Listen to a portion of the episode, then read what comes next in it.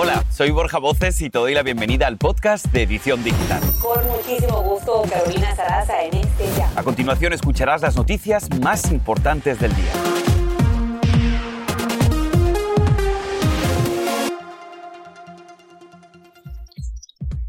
Este es el caótico panorama que se vive hasta ahora en la frontera. Miles de inmigrantes, incluidas madres y niños pequeños, todos bajo el puente del río Texas. Estamos en vivo. Eso solo se puede describir con una palabra, asombroso. Así es como ven nuestro planeta desde el espacio los cuatro tripulantes del vuelo de SpaceX. ¿Será que el resto de nosotros viajaremos pronto? Y que viva México. Hoy en el Día de la Independencia de México nos colamos en la cocina de un icónico restaurante para preparar uno de los platillos más populares en esta fecha. Así comenzamos.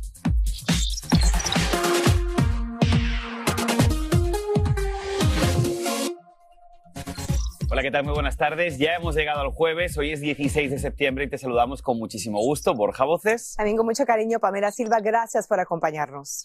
Bien, pues vamos a comenzar con estas impactantes imágenes de hoy que captan nuestras cámaras y que describen el drama que se está viviendo a esta hora en la frontera. Son miles de inmigrantes, entre los que están familias enteras, mujeres embarazadas, niños, sentados debajo del puente del puerto de entrada internacional en Del Río, Texas. Y según la patrulla fronteriza, en julio había unos 300 inmigrantes, pero hoy el alcalde del Río, en Texas, Bruno Lozano, dice que esto está más allá de una crisis. Conectamos ahora con Pedro Rojas, quien se acaba de cruzar a México y tiene la más reciente información. Adelante, Pedro. Hola, ¿qué tal? Bueno, este es el dramático escenario que tiene lugar aquí en este lugar que se conoce como la Cortina del Río Bravo, que une a Ciudad Cuña, en México, con el área de Del Río, Texas. Por aquí hay paso libre de inmigrantes que están tratando de solicitar asilo en los Estados Unidos. Todos están durmiendo bajo un puente internacional, pero simplemente ellos nos dicen que allí no hay espacio, no hay baño, no hay lugar para dormir y las autoridades de la patrulla fronteriza simplemente les dan un número para poder ser procesados, pero les advierten que va a tomar varios días para que puedan ser recibidos y que sus casos de asilo sean escuchados. Aquí hay personas de múltiples nacionalidades, de Haití, de Jamaica, también hay de Centroamérica, de Venezuela y de otros países. Madres con niños, hombres y mujeres, todos en la búsqueda del 18 sueño de llegar a Estados Unidos y solicitar asilo. Como podemos notar, muchas personas vienen hasta acá a lavarse los dientes, a lavar su ropa, a tratar de tener un poco de higiene mientras continúa la espera. Y mientras esto ocurre, Muchos tienen que regresar a México para tratar de buscar comida, alimentos y también para surtirse. Ellos dicen que tratan de buscar incluso cartón para poder dormir en las noches porque dicen que hay mucho polvo, que no hay lugar para dormir bajo el puente y simplemente las condiciones son bastante, bastante difíciles. Las autoridades de la patrulla fronteriza dicen que están enviando más agentes para tratar de solventar esta situación. Sin embargo, como podemos observar, mientras continúa el patrullaje de la frontera, en este lugar no hay presencia de agentes de la patrulla fronteriza de Estados Unidos, ni tampoco del Instituto Nacional de Migración en México, lo que significa que este se ha convertido en un paso libre para los migrantes que buscan asilo en los Estados Unidos. Y mientras esto ocurre, la crisis humanitaria continúa elevándose en esta zona que está viendo miles de personas que tratan de ingresar y solicitar asilo en los Estados Unidos. Regreso con ustedes una crisis social o una crisis humanitaria. Gracias, Pedro, por el reporte. Esa es la situación que se está viviendo en este momento en la frontera. Vamos a seguir con inmigración y es que nuestra cifra del día es 208.000. Más de 208.000 migrantes volvieron a cruzar la frontera entre México y Estados Unidos en agosto y más de 18.000 menores sin acompañante. Esto supone un aumento dramático del 317% desde el pasado 2020. Estas cifras no hacen, si bien confirman la crisis en la frontera, a pesar de las advertencias de la administración Biden para que los inmigrantes no vengan a Estados Unidos. Y precisamente un tribunal federal de apelaciones se unió al presidente Joe Biden en su política selectiva de deportaciones, que da prioridad para la deportación a las personas consideradas una posible amenaza para la seguridad nacional. Esa decisión rechaza una de las impugnaciones del estado de Texas. Vamos a cambiar de información. ¿Qué pasó con Dulce María la vez, la niña que secuestraron hace dos años de un parque en Nueva Jersey cuando tenía solo cinco años de edad? Una pregunta por ahora que lamentablemente aún se mantiene sin respuesta, pero agotando esfuerzos para tratar de encontrarla, la policía publicó este retrato de cómo se vería Dulce María y ofrece 75 mil dólares de recompensa quien dé algún tipo de información que pueda llevar a su paradero. La imagen fue creada por el Centro Nacional para Niños Desaparecidos y Explotados. Este es el podcast de Edición Digital, con noticias sobre política, inmigración, dinero, salud y mucho más. Estamos en órbita y aquí en tu edición digital seguimos la increíble vista que en estos momentos tienen los turistas en el espacio, afortunados, diría yo, de la misión del SpaceX que despegó desde Florida. Elia Angélica González, nuestra colega de Despierta América, tiene los detalles de este alucinante viaje que, ojo, abre las puertas al turismo espacial. La primera tripulación civil de la historia ya está en la órbita de nuestro planeta. Los turistas espaciales se encuentran sobre la Tierra incluso más lejos que lo que pudieron Richard Branson y Jeff Bezos y de donde se encuentra la estación espacial. La tripulación usó un Golden Retriever de peluche para saber cuándo llegaban a la zona de gravedad cero. Solo 14 minutos después, el juguete flotaba ante sus ojos. SpaceX cambió el curso de la historia al lanzar al espacio a cuatro civiles desde el Centro Espacial Kennedy con un despegue simplemente espectacular. La tripulación incluye al multimillonario Jared Isaacman, de 38 años, quien compró los cuatro cupos del vuelo y luego regaló tres para contribuir a una recaudación de fondos para el hospital especialista en atender a niños con cáncer, el San Jude. Más que presión, diría que es una gran responsabilidad y tenemos que hacerlo bien para que la puerta se quede abierta, decía Isaacman antes de la misión. Hailey Arsenax, de 29 años, es la estadounidense más joven en llegar al espacio. La historia de Cyan Proctor no es menos increíble. Su sueño de ser astronauta se vio truncado en 2009 cuando estuvo a punto de conseguirlo, pero no pasó el filtro. Y el tercero, Chris Broski, hoy gira sobre la Tierra gracias a que un amigo se ganó el boleto durante el Super Bowl. Les cuento que la tripulación ahora está girando alrededor de la Tierra cada 90 minutos, lo que les dará la oportunidad de ver 15 amaneceres y 15 atardeceres durante los próximos tres días.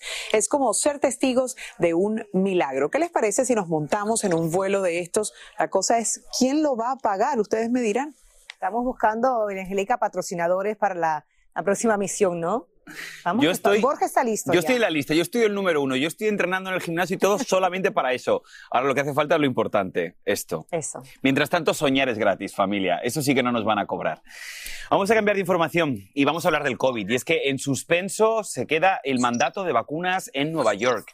Un juez de la Corte Suprema Estatal lo bloqueó temporalmente para los trabajadores de la salud de la Gran Manzana. El dilema surge porque, por un lado, el director del sindicato más grande de la ciudad, Henry Garrio, dice que cree que sus miembros deben vacunarse, pero no como una condición para el empleo. Pero, sin embargo, el alcalde Bill de Blasio insiste en implementar sus mandatos a partir del próximo 27 de septiembre. Mientras tanto, al otro lado del país, bares y clubes nocturnos de Los Ángeles pedirán pruebas de vacunación para ingresar. Se espera que en cualquier momento las autoridades de salud emitan un mandato que, por cierto, exime a los restaurantes. La orden requerirá que clientes y empleados también tengan al menos una dosis antes del 7 de octubre y completamente inmunizados antes del 4 de noviembre. Y ahora queremos que escuchen este dato. Tú sabes en casa, te pregunto, ¿tú sabes cuánto nos cuesta a todos las hospitalizaciones de los que no se quieren vacunar contra el COVID? Pues bien, entre junio y agosto se pagaron casi 6 mil millones de dólares por 287 mil hospitalizaciones. Así lo concluyó un reciente informe de Kaiser Family Foundation y Peterson Center on Healthcare. Aquí seguimos celebrando lo que es el mes de la herencia hispana. Te contamos que la revista Time publicó la lista de las 100 personas más influyentes del 2021 y en ellas eh, se encuentran muchos hispanos que también brillan por sus logros. Entre otros se encuentran el artista cubano Luis Manuel Otero Alcántara, el presidente salvadoreño Nayib Bukele y también el famoso músico Bad Bunny, al igual que la activista por los derechos de la mujer Olimpia Coral Melo Cruz que gracias a ella se aprobó la llamada Ley Olimpia que se enfoca en sancionar a las personas que difunden material sexual sin consentimiento. Con su lucha consiguió que las sanciones por ese tipo de actos alcancen hasta los seis años de prisión. ¿Y qué creen? Hoy en la edición digital tenemos el inmenso placer de tener en vivo precisamente a Olimpia. Bienvenida, Olimpia. Gracias por estar con nosotros aquí en la edición digital. Felicidades por ese nombramiento. Y ahora, Olimpia, ahora que yo tengo la oportunidad de tenerte aquí, quiero preguntarte algo. ¿Cómo se siente al ser considerada una de las personas más influyentes según la revista Time? Felicidades. Gracias. Pues con mucha responsabilidad. La verdad es que es como primero un impacto personal el hecho de ser la única mexicana, además, y, joven, ¿no? Creo que es una responsabilidad muy grande justo para la lucha que, que no he hecho sola, que ha sido gracias a decenas y decenas de compañeras que también han vivido ese tipo de violencia sexual en Internet y que decidimos hacernos responsables de ser víctimas y comenzar a, luchar para que en México, empezando desde México, eh, pasando a América Latina y hoy al mundo, reconozca eh, pues la legítima lucha de territorio de nuestros cuerpos, de libertad, de nuestras intimidades y de respeto a nuestra vida cuando la habitamos en los espacios digitalizados. Una lucha que aún continúa limpia y hace años, tu historia es muy interesante, fuiste víctima de tu exnovio que publicó este video privado tuyo y después. Una gran depresión sufriste, propiciaste una ley contra esto en tu país, México. ¿Qué crees que es lo más importante, Olimpia, para conseguir leyes como esta contra alguna injusticia, especialmente contra las mujeres? Yo creo que lo más importante es justo escuchar que las leyes se pueden hacer dentro de los congresos, las leyes se pueden hacer dentro de las instituciones, las leyes las pueden hacer desde ese privilegio del poder político, pero la esencia de las leyes, la esencia está en la voz de las personas en las que se van a ejercer esas leyes. Y es justo eh, en este caso, en, el voz de, en la voz de muchas mujeres que vivimos eh, la negación de poder acceder a la justicia del Estado, porque en mi país no se reconocía esto como un delito. Pero además, el, tener presente que no solamente es una reforma, que no solamente es un cambio legislativo, sino que es bien importante que las personas que me escuchan y ven en todo el mundo empecemos a generar ese cambio de conciencia, de ver los cuerpos de las mujeres no como objetos sexuales, sino como sujetas de derechos, que hagamos conciencia de que cada vez que se difunden en Internet, eh, se difunden fotografías, videos sexuales de una persona, pero que se ensañan contra las mujeres y contra las niñas, sepamos que cada vez que a lo mejor hay una burla, que hay un estigma, que lo están recibiendo en su teléfono, detrás de esa pantalla hay una mujer que está sufriendo mientras alguien está teniendo placer. Entonces es cuestionarnos de qué forma accedemos a esa cultura porno que desgraciadamente osifica y revictimiza principalmente a las mujeres y las niñas y hoy con las redes sociodigitales se ha exacerbado.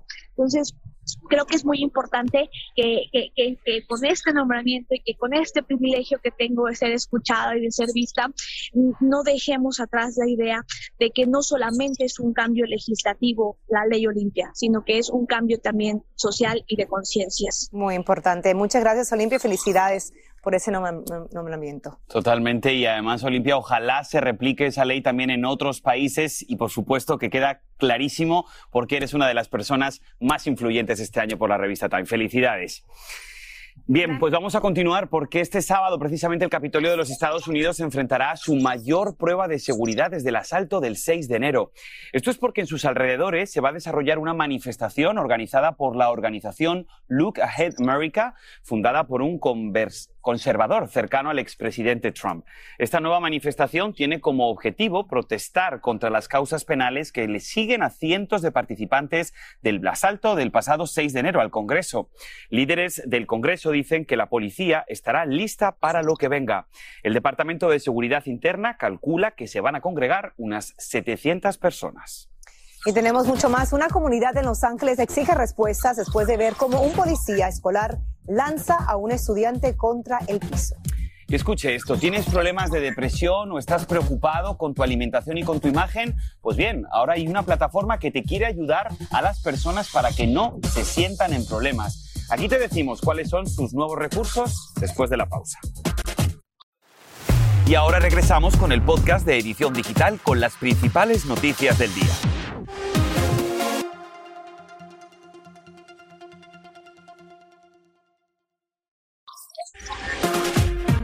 Seguimos con mucho más y a esta hora la policía de Utah recién publicó este video de la cámara corporal de la gente que acudió a atender una llamada por una discusión entre la youtuber aún desaparecida Gaby Petito y su novio Brian Laundry en agosto. El padrastro de Gaby expresó sus sospechas sobre el novio, mientras que él se niega a cooperar con la policía que lo considera persona de interés, pero declara el incidente como una situación de ruptura y no una agresión doméstica. Estamos pendientes al desarrollo de este caso. Y en otras noticias, una comunidad en Los Ángeles exige respuestas de BDB este video donde se ve a un policía escolar lanzando violentamente al piso a una estudiante de tan solo 16 años. Esto sucedió en Lancaster High School. El distrito escolar dice que está revisando este episodio. En tanto, el departamento del sheriff de Los Ángeles explicó que el choque se produjo en respuesta a las amenazas hechas por la estudiante y su compromiso es la seguridad de todos. La aplicación TikTok quiere ayudar a los usuarios que se sientan en problemas. Para esto está lanzando algunas guías enfocadas en su mayoría a los adolescentes y adultos jóvenes. Tratan sobre temas como consejos para personas que están pasando dificultades contra tendencias suicidas y de alimentación y preocupaciones corporales e imágenes para ayudar a personas con problemas de salud mental. Y fíjate porque en relación a esto, ¿crees que Instagram es peligroso para la salud mental? Pues bien, te contamos que el periódico Wall Street Journal reveló una investigación interna de Facebook de sus efectos, especialmente en las chicas, en las mujeres, que se exceden usando filtros para sentirse bien. Escuche esto, el 32% de las adolescentes afirman que cuando no les gusta su cuerpo, Instagram las hace sentir peor. Facebook, mientras tanto, descubrió que el 6% de los usuarios de Estados Unidos tienen pensamientos suicidas. Los expertos recomiendan usar las redes sociales con mucha prudencia. Y hablar mucho y mucho con sus hijos, que la salud mental es un tema que hay que tocar en las mesas de todas las familias aquí en los Estados Unidos. Pero vamos a cambiar de información y es que hoy precisamente se celebra el Día de los Padres Trabajadores y nosotros aquí en la edición digital queremos reconocer a esas madres trabajadoras que, que han sido sin duda las más afectadas durante la pandemia. Aquí les hemos preparado algunos datos. Miren, desde febrero del año 2020, más de 2 millones de mujeres entre los 25 y los 54 años dejaron de trabajar. Eso es casi medio millón más de mujeres si lo comparamos a los hombres que dejaron de trabajar en ese mismo periodo. Ahora que los niños están volviendo a las clases presenciales, se espera que por fin más mujeres logren reincorporarse al trabajo. Para ti, madre trabajadora, un abrazo bien grande y, por supuesto, todo nuestro reconocimiento. Felicidades a esas mamitas trabajadoras y a los papás también. Bueno, le preguntamos, ¿se gustan los chiles en nogada? Hoy te presentamos a alguien que sabe muchísimo sobre ellos y porque son tan especiales, especialmente en esta fecha que se celebra la independencia de México. Breve pausa y ya regresamos aquí en tu edición digital, no le cambie. Este es el podcast de Edición Digital, con noticias sobre política, inmigración, dinero, salud y mucho más.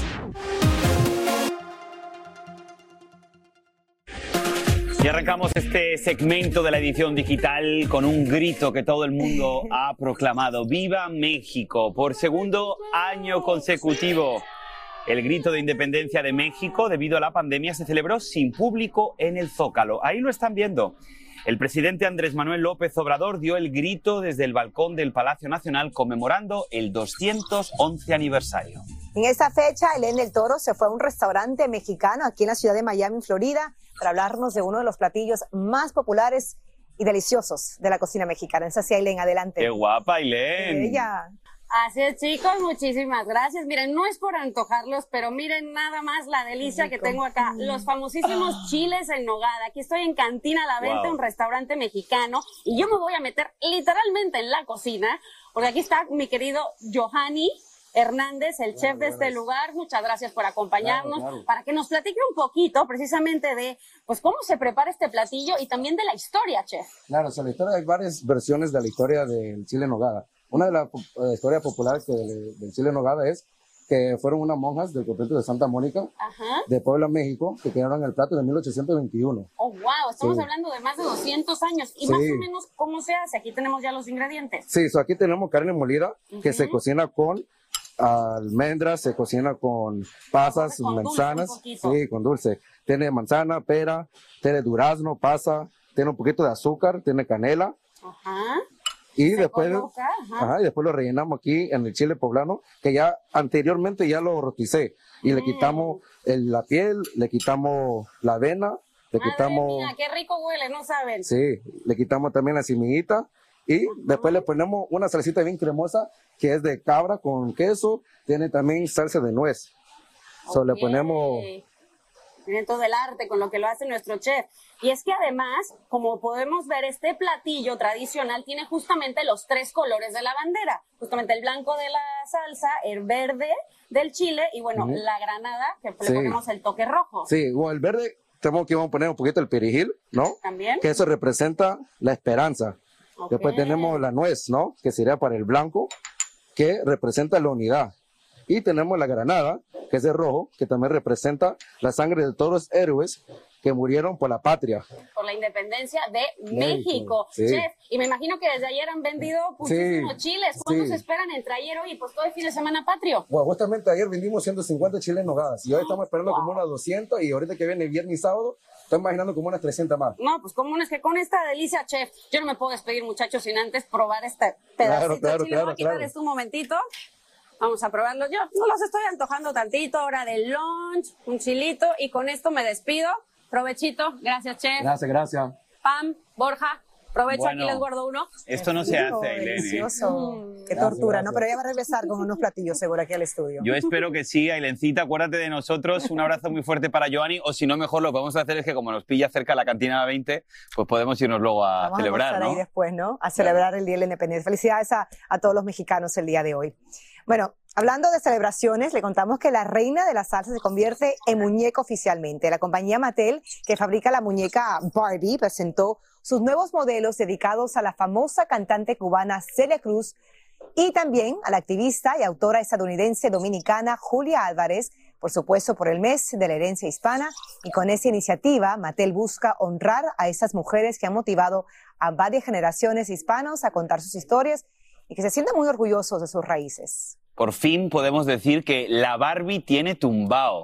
Por primera vez en la historia de la Barbie, la Barbie tiene tumbao, señores. Esto sin duda es un orgullo para todos los hispanos y muy merecido, por supuesto, la gran Celia Cruz. Están hermosas, está de colección.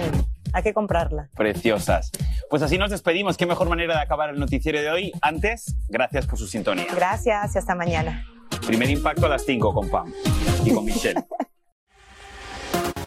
Y así termina el episodio de hoy del podcast de Edición Digital. Síguenos en las redes sociales de Noticiero Univisión Edición Digital y déjanos tus comentarios. Como siempre, muchas gracias por escucharnos.